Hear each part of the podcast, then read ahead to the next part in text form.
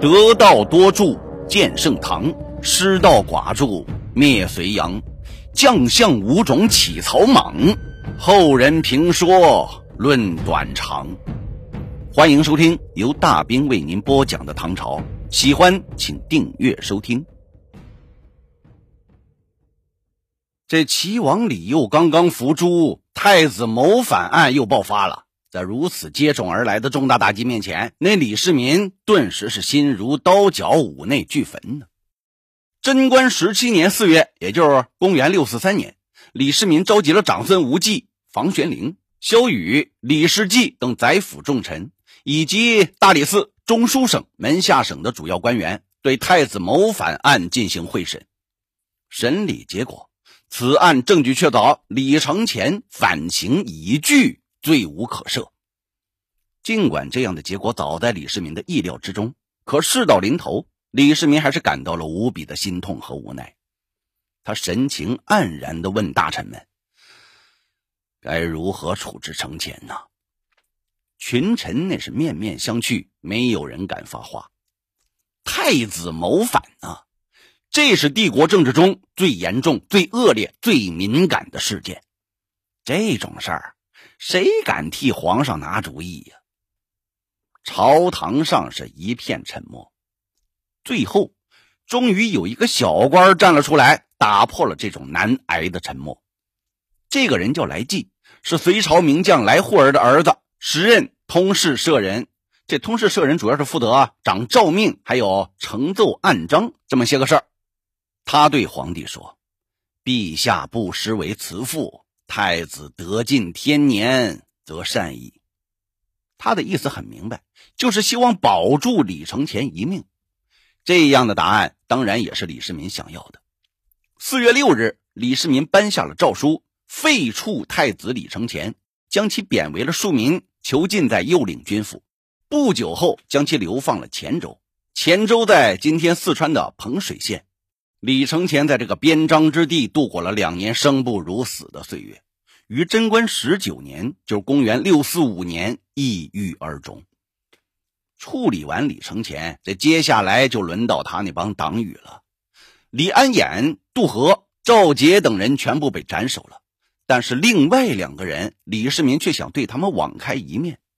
一个是汉王李元昌，李世民打算饶他不死，无奈群臣极力反对。李世民只好将李元昌赐死于家中。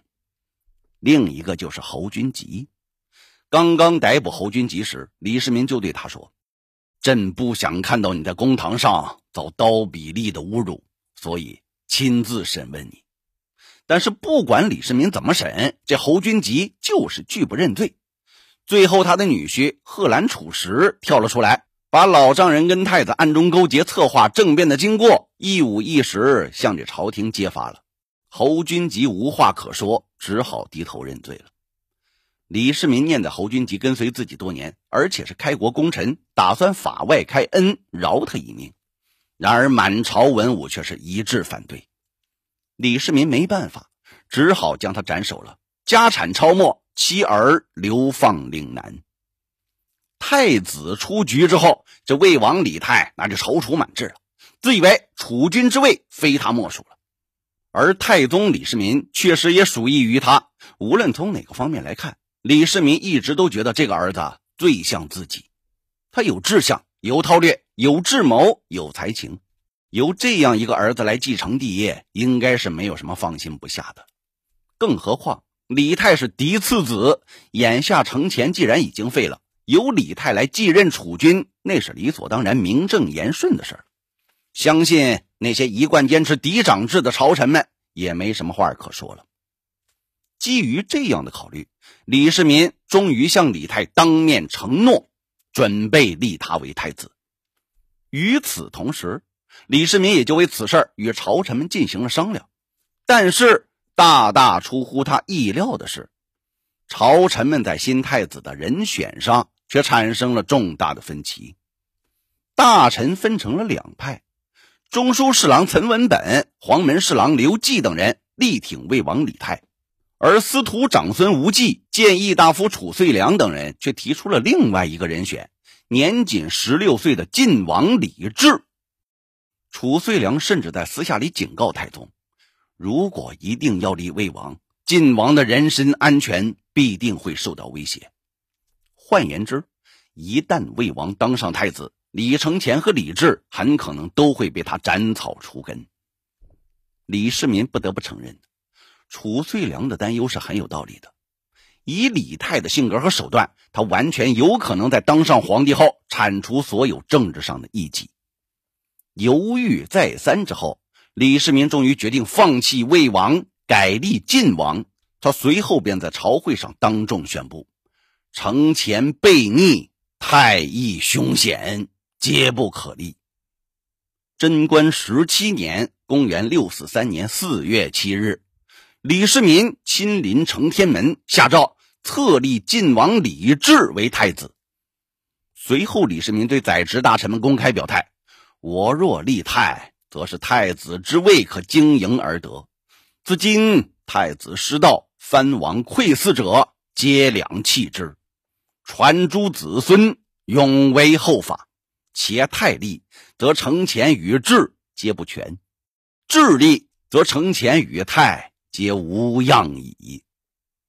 数日后，李世民下令解除了李泰的雍州牧、相州都督、左武侯大将军等一应职务，降爵为东莱郡王。原魏王府的官员，凡属李泰亲信者，全部流放岭南。不久，李世民又改封李泰为顺阳王，将其迁出了长安，徙居均州的云乡县，就是今天的湖北的云县。名曰改封，实则与流放无异。永徽三年（公元652年），这郁郁不得志的李泰卒于余乡，年仅三十三岁。在这场波谲云诡、惊心动魄的夺嫡大战中，铤而走险的李承乾跟处心积虑的李泰，最终是两败俱伤，反而意外的促成了李治这匹政治黑马的最终胜出。这个结果真是大大出乎人们的意料，正应了那句老话鹬蚌相争，渔翁得利。未来的唐高宗李治，显然就是这样一个幸运的渔翁。